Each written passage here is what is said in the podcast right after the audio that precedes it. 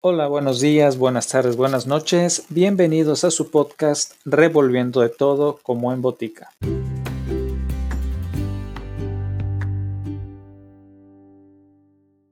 Continuamos con otra historia del libro Un romance de Guillermo Arrambides. Que lo disfruten.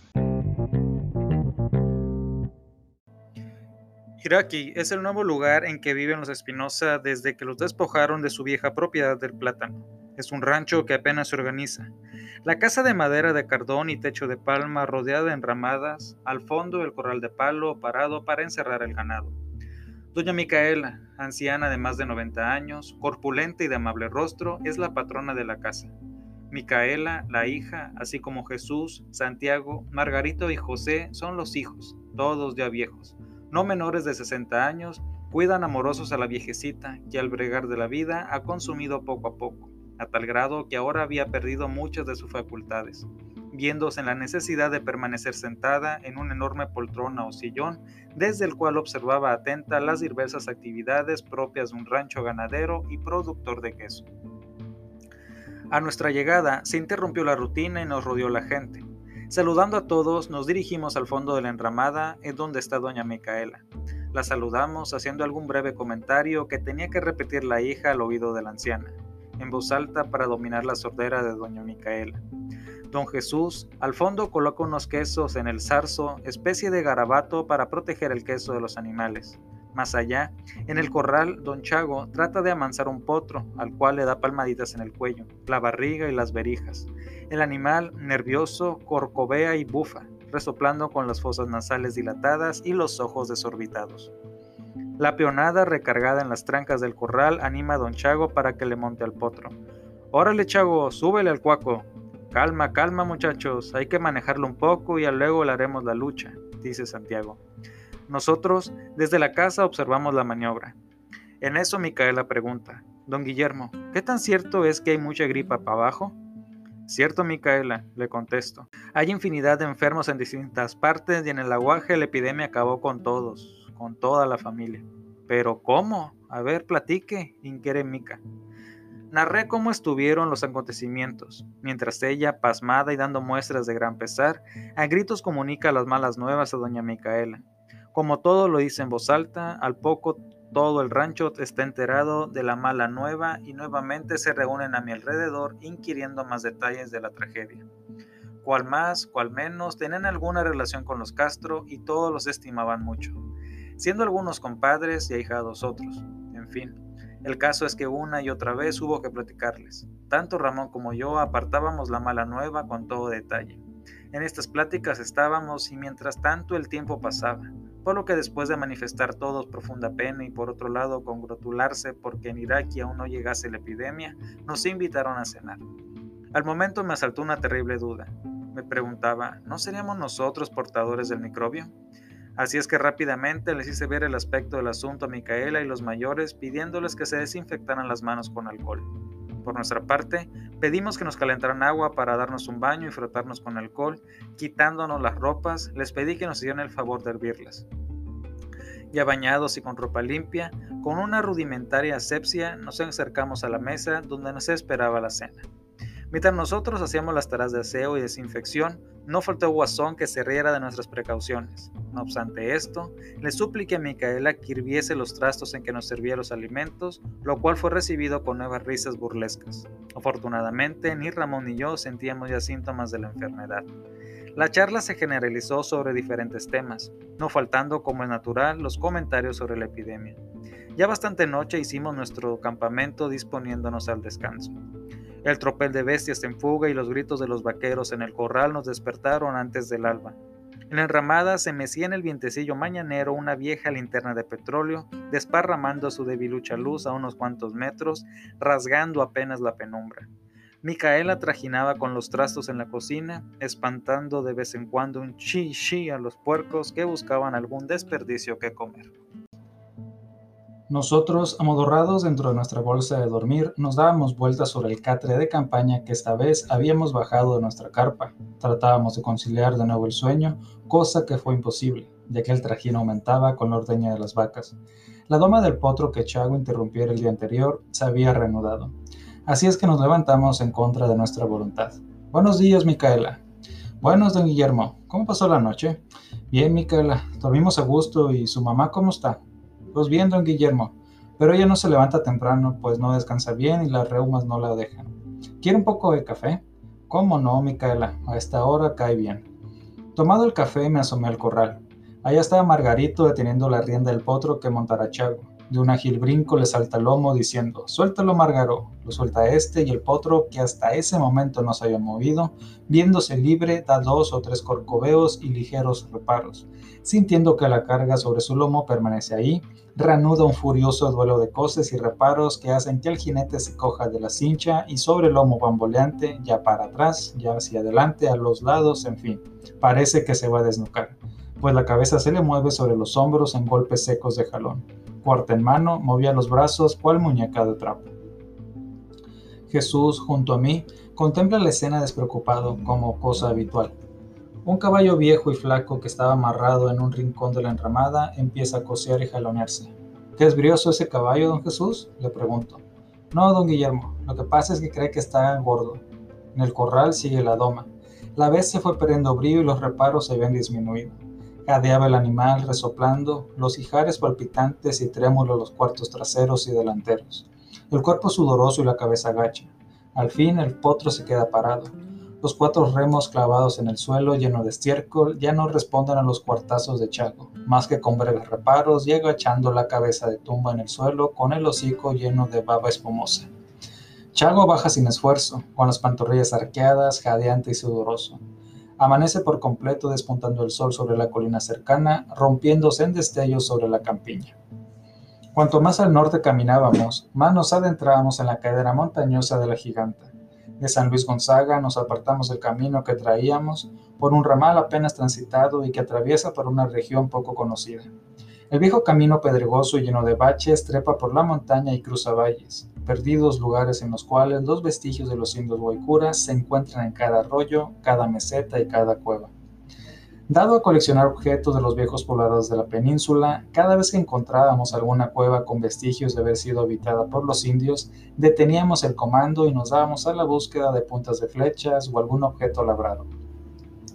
Ramón, contagiado por mi entusiasmo por la arqueología, afanoso me ayudaba a escarbar entre las cenizas y piedras. Casi siempre veíamos coronado nuestros esfuerzos con el hallazgo de algún pedernal labrado o alguna otra cosa de interés del punto de vista arqueológico. En esta forma visitamos cuatro cavernas en las cuales vivieron los indios. Las ahumadas paredes y las cenizas desparramadas por los suelos son los silenciosos testigos de aquella primitiva vida de nuestros antepasados. Mi pensamiento vagó por los senderos de las tempranas edades de aquellos primeros pobladores de la península y una gran interrogación se abrió en mi mente. Después de haber pasado por las penas de la epidemia y ya sin contratiempos, caminábamos alegres y optimistas. En partes en que el terreno estaba llano, el comando corría con moderada velocidad. El fresco viento de la mañana soplaba leve sobre nuestros rostros y nos hacía sentir el agradable sabor de vivir. Nuestros temores por contra la enfermedad habían pasado por completo, mas el destino nos tenía deparado una nueva aventura en este viaje, una dura experiencia de la cual algo semejante me había sucedido cerca de San José del Cabo cinco años atrás, en la que nos vimos atacados por un coyote rabioso. Al caer la tarde, ya casi para anochecer, después de haber caminado la mayor parte del día y visitando a nuestro paso pequeñas rancherías, llegamos al fin de esta jornada a un pequeño rancho llamado Caratel una vieja y desvencijada cabaña situada junto a un arroyo por el que corría un hilito de agua. Caratel, en otras épocas habitado, esta vez se encontraba abandonado. Como nosotros a esta hora estábamos cansados, decidimos pasar la noche en aquel lugar triste y desolado. La casucha desbaratándose con sendos agujeros en las paredes, una maceta de bote de pecate, mostraban unas cuantas plantitas secas por la falta de riego. En la enramada colgaban los cueros de los chivatos y en la humada cocina el zarzo vacío y pringoroso por el suero de los, por el suero de los quesos otras veces contenidos. Dentro del corral de aquel paraje, un caballo flaco y de orejas caídas esperaba paciente cerca del cubo del agua a que alguien vertiera un poco de líquido para beber. Posiblemente el ranchero lo había dejado encerrado para más tarde venir por él. La noche estaba cayendo y nosotros, junto a una pequeña fogata, calentábamos un poco de café y algo para comer. Las llamas iluminaban un pequeño radio, proyectando nuestras sombras alargadas sobre el suelo. Amorosamente crepitaban las ramitas al irse consumiendo mientras el acre humo se esparcía por el lugar. Repentinamente, en medio del silencio de la noche, se dejó ir en la distancia un nervioso relincho. Al quebrar de ramas y palizadas se escuchaba entre el monte de vez en vez. El caballo que estaba en el corral con las orejas erectas piafaba y veía a su alrededor asustado, atento al menor ruido. Repentinamente, en medio del silencio de la noche, se dejó ir en la distancia un nervioso relincho. Al quebrar de ramas y palizadas, se escuchaba entre el monte de vez en vez. El caballo que estaba en el corral, con las orejas erectas, piafaba y veía a su alrededor asustado, atento al menor ruido. El viento soplaba de la dirección en que se oía el relincho y éste prevenía su instinto señalándole el peligro. Ramón y yo, atentos, nos veíamos en silencio y observábamos la actitud del bruto. Nos habíamos levantado de las piedras en que habíamos estado sentados junto al fuego, Ramón con una taza en la mano y yo con un pedazo de galleta a medio comer. Sabíamos por experiencia que los animales conocen cuando otro animal se encuentra enfermo, por lo que le dije a Ramón, creo que el animal que relincha está enfermo. Posiblemente tenga la rabia. Miré el caballo del corral, miré el caballo del corral. Este estaba agitado y tembloroso. Abro la puerta del corral, Posiblemente quiere escapar, lo ordené.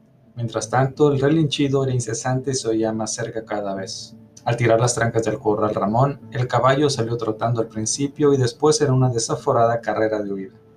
Ernesto Ramón dice, vámonos en el comando. No, le respondí. En el comando tendremos mayor peligro. Si el caballo escucha el ruido del motor, lo más probable es que el animal se venga sobre nosotros. Lo mejor será subir un árbol, ese que está cerca de la casa, es el más alto. Justamente cuando acabábamos de subir al árbol, el ruido de ramas quebradas estaba ahí, a la orilla del monte. El jadeante y fatigado resuello se dejó sentir cerca del corral. En la oscuridad se adivinaba la bestia. El viento suave soplaba a nuestro favor. En esa forma era más difícil que el animal nos descubriese. Como es bien sabido, los animales tienen un magnífico olfato. En medio de la oscuridad sentíamos su presencia e imaginábamos un enorme garañón que fantásticamente trotaba ya para un lado ya para otro. El ruido del jadear, las pisadas y las dentelladas denunciaban el lugar en que estaba el bruto enfermo. Terribles tarrascadas quebraban los palos del corral y cuanto a su paso encontraba. Cuando pasaba bajo nosotros, apenas percibíamos aquella fantástica y confusa sombra, acompañada de un trotar discordante y torpe. De repente, el animal se detuvo y al parecer olfateando se dirigió hacia el comando con pasos torpes y arrastrando las pezuñas. Nosotros, en el árbol temerosos de que el viento o algún otro detalle denunciase nuestra presencia, conteníamos el aliento. El caballo desfalleciente caminaba hacia el comando y hacia donde estaban los rescoldos de nuestra fogata, que medio habíamos apagado antes de subir al árbol. Súbitamente cayó debilitado cerca del carro, en el silencio de la noche solamente soy el jadear y la pesada respiración de la bestia. En este momento Ramón me dice quedamente, permíteme bajar ahora, que está ahí tirado ese penco y matarlo de un machetazo. Pero, ¿cómo, Moncho? El machete está en el comando. No le hace, me bajo despacio y lo saco. No, Moncho, mejor con la pistola que esté en el asiento del carro. Pero no, pensándolo bien, vale más que no se arriesgue pues el animal no está lo suficientemente débil y puede que en breve tenga otro ataque. Espera un poco a ver qué pasa. En efecto, el animal se levantó con nuevas energías, pero en su delirio corrió esta vez rumbo a la casa, alejándose un poco de nuestro árbol. Trotó alrededor de la enramada, dando dentelladas a las hojas del techo en su desesperación rabiosa.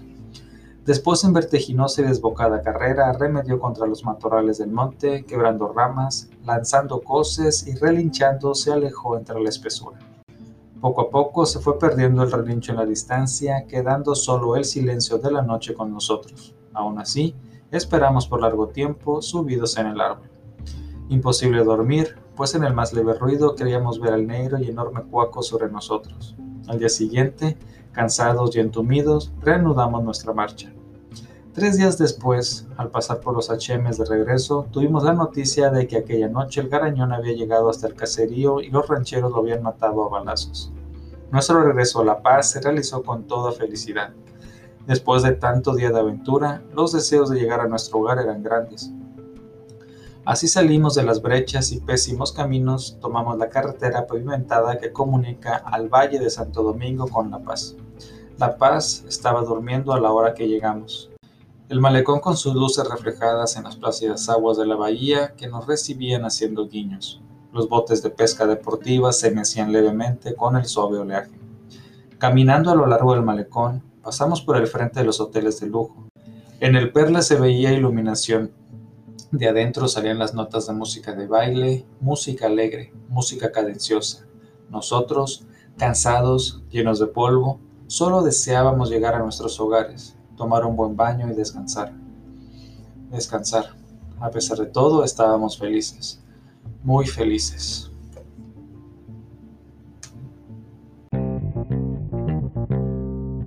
Eso fue todo por hoy. Gracias por acompañarme. Hasta el próximo episodio.